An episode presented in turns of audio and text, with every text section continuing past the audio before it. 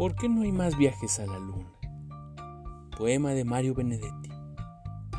Cuando el bueno Armstrong dio aquellos pasos, todos registramos cómo se movía.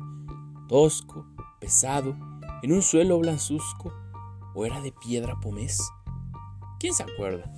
Durante un rato estuvo cavilando y la escarfadra, o como se llame, impedía que viéramos sus ojos, pero juraría que su mirada era una pereza o abulia, algo que debió explicar a su regreso, algo diferente al discurso de gloria que le ordenaron pronunciar eufórico entre medallas, flores, vitores y guiñales. Algo debió decir en privado a sus jefes, algo importante, inesperado.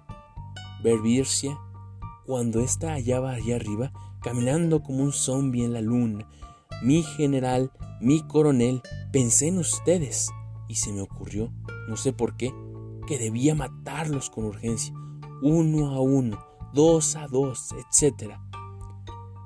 O de brigancia dos, cuando andaba ya, heroico pisando las fésimas arrugas del satélite, imaginé que así debía ser la muerte, es decir, el paisaje de la muerte. O Brigancia tres estaba en el Selene pesando por la nada como un imbécil, sentí el asco infinito de la ausencia del hombre y me dije, ¿qué mierda estoy haciendo aquí?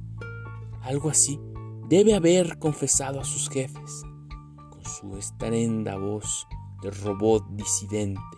Y quizá por eso los dueños del poder postergaron sin diez los viajes de la luna.